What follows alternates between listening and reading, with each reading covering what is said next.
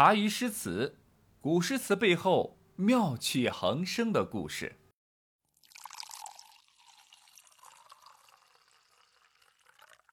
王维最后的时光几乎就是在忘川度过的，时不时的会出门附近周边游一下。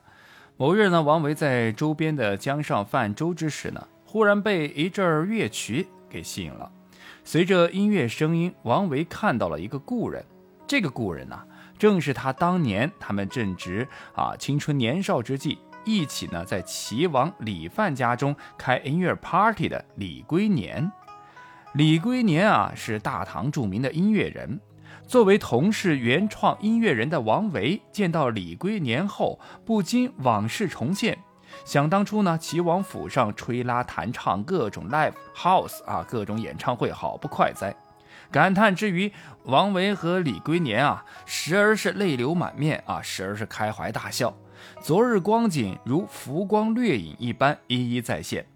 王维兴势而作《江上赠李龟年》，又称《相思》这首诗：红豆生南国，春来发几枝。愿君多采撷，此物最相思。这是借咏物而寄相思的一首诗，是眷怀友人之作。诗中的红豆啊，是产于南方。结实鲜红浑圆，晶莹如珊瑚。南方人呢，常用以镶嵌饰物。传说呢，古代有一位女子，因为丈夫呢是死在边疆，她就枯于树下而死，化为了红豆。于是呢，人们又称呼她为相思子。唐诗中呢，常用它来啊关和相思之情。而相思啊，不限于男女情爱的范围。朋友之间也是可以相思的，如苏礼诗当中写到的“行人难久留，各言长相思”，就是一个著名的案例了。此诗题叫做《江上赠李龟年》，可见诗中呢书写的是眷念朋友的情绪。诗句一开始语句呢极其单纯，但是呢又富于形象。次句“春来发几枝”，轻声一问，诚得自然。寄语设问的口吻显得十分的亲切，然而单问“红豆春来发几枝”是意味深长的，这是选择赋予情味的事物来寄托情思。第三句呢，紧接着记忆对方多采撷红豆，用“多”字则表现出了一种热情饱满、一往情深的健美情调。此物最相思，就像说只有这红豆才最惹人喜爱。最叫人是忘不了呢，这是补充解释何以愿君多采撷的理由，而读者从画中可以体味到更多的东西。王维啊，真正不能忘怀的，不言自明，一个“最”的高级副词，意味极其的深长，更增加了双关语中的含韵。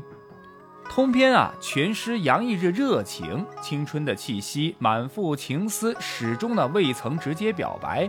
句句话啊不离红豆，而又超移向外，得其环中，把相思之情啊表达的是入木三分。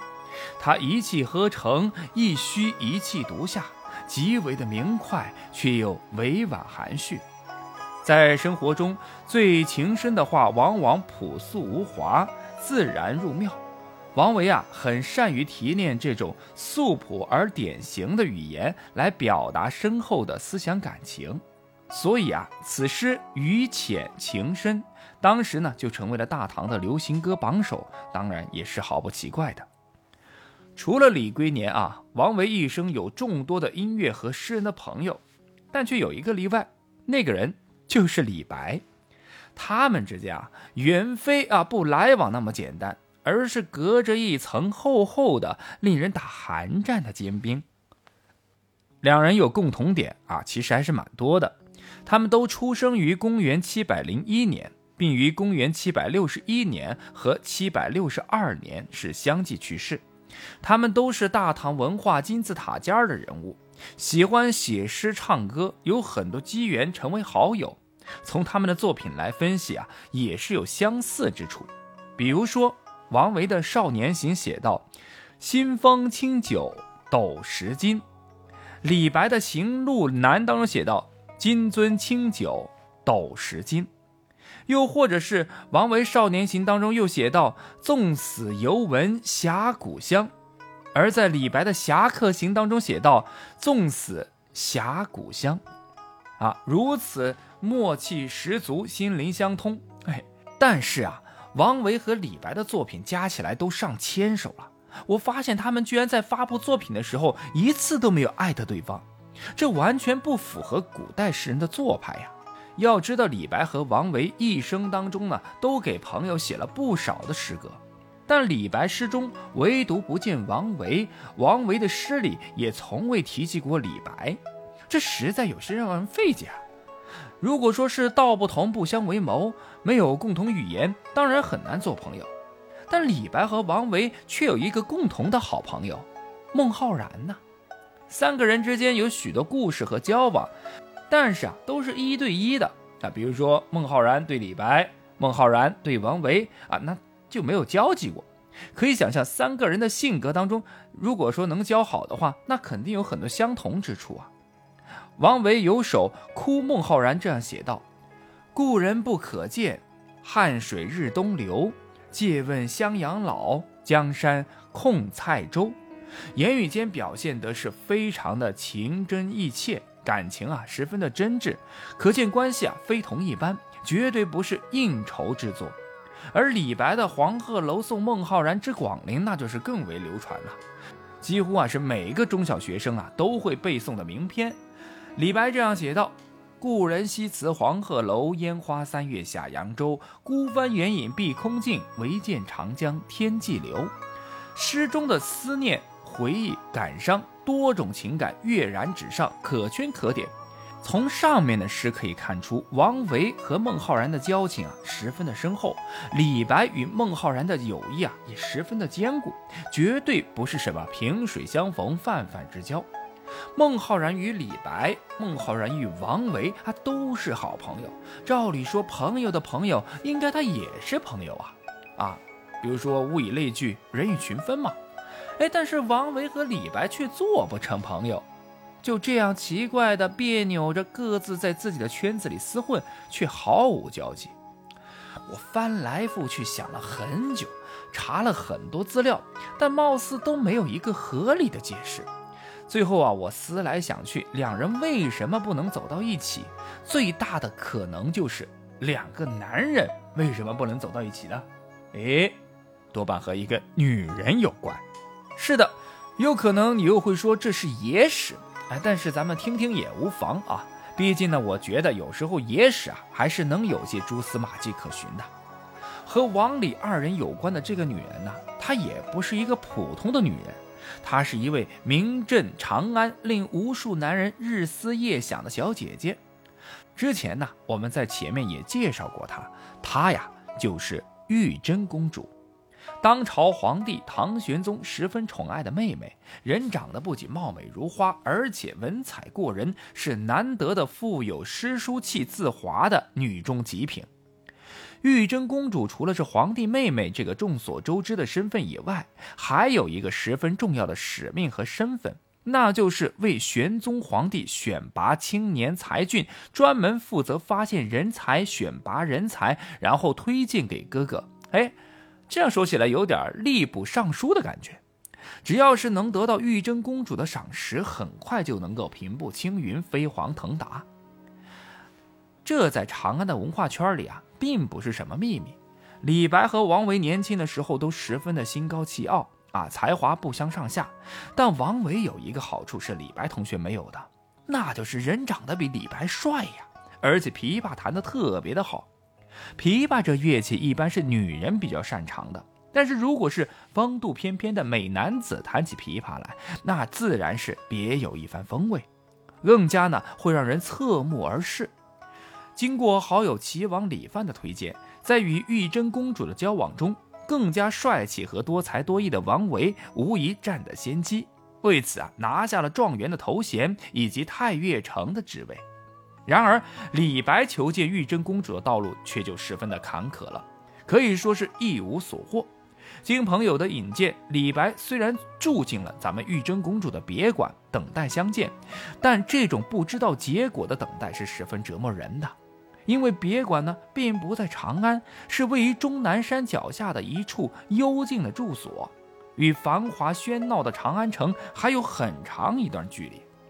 年轻气盛的李白哪里受得了这般冷落？从满怀希望到心急如焚，从冥思苦想到东张西望，最后等到的就是空空如也。王李两人区别对待实在太大了，这恐怕就是两位顶级大师产生隔阂的肇始缘由了。为了一个小姐姐，两个人老死不相往来，说起来也蛮可笑幼稚的。但其实，在现实生活中，这样的事儿并不少见啊。王维、李白二人再是诗坛大咖。但首先，他们是男人。其实，不管是男人还是女人，在异性面前都有强烈的排他性。何况呢，这还是两个罕见的唯才是傲的一代豪杰呀。除此之外，他们虽然都文采飞扬，但个性却是不大。一个求道，一个信佛；一个爱四处流浪，一个比较窄；一个狂放到极致，一个内敛到心痛。至少在对李白的态度上，王维就像一尊冰冷的石佛。所以呢，即便是没有玉真公主小姐姐在中间和他们三角恋，王李二人应该也没有办法好好说话的。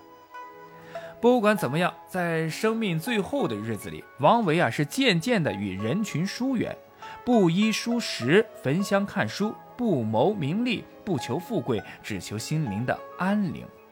生命的后期，王维更是看透了，人生的过程其实就是一个不断失去的过程。既然不断失去，那为何不彻底的放空自己呢？他甚至把细心经营多年的心灵休息地忘川别墅也捐给了寺院，从此下朝之后专心修佛。上元二年，公元七百六十一年，王维逝世。临终时，他从容地写信和各位好友告别，然后平静地微笑着离开了这个世界。王维这一生起起伏伏，走走停停，但他一直很听妈妈的话，静以静人，不沾染人间的尘埃，平静内敛，顺境不贪，逆境不怨。世道混乱污浊，但我的精神世界却风和日丽，淡然宁静。看了塞外的天与地，他的诗与画已配合的是天衣无缝。大文豪苏轼说：“王维的诗中有画，画中有诗，有此境界的古代诗人，王维独一无二。”王维一生特别喜欢看得道高僧的传记，他修炼辟谷，把手杖头雕刻成斑鸠的样子，他把乌龟壳拿来垫在床脚底下。他经常在家里焚香打坐，能够坚持做到上面这些，其实并不容易。也正因为如此，我无不感叹道：狂妄的人自称命运的主人，谦卑的人甘为命运的奴隶。除此之外，还有一种人，他追逐命运，但不强求；接受命运，但不胆怯。走运时，他们会揶揄自己的好运；倒霉时，他又会调侃自己的厄运。他不低估命运的力量，也不高估命运的价值，而是淡定的和命运做朋友。一生大喜大悲的王维，他做到了。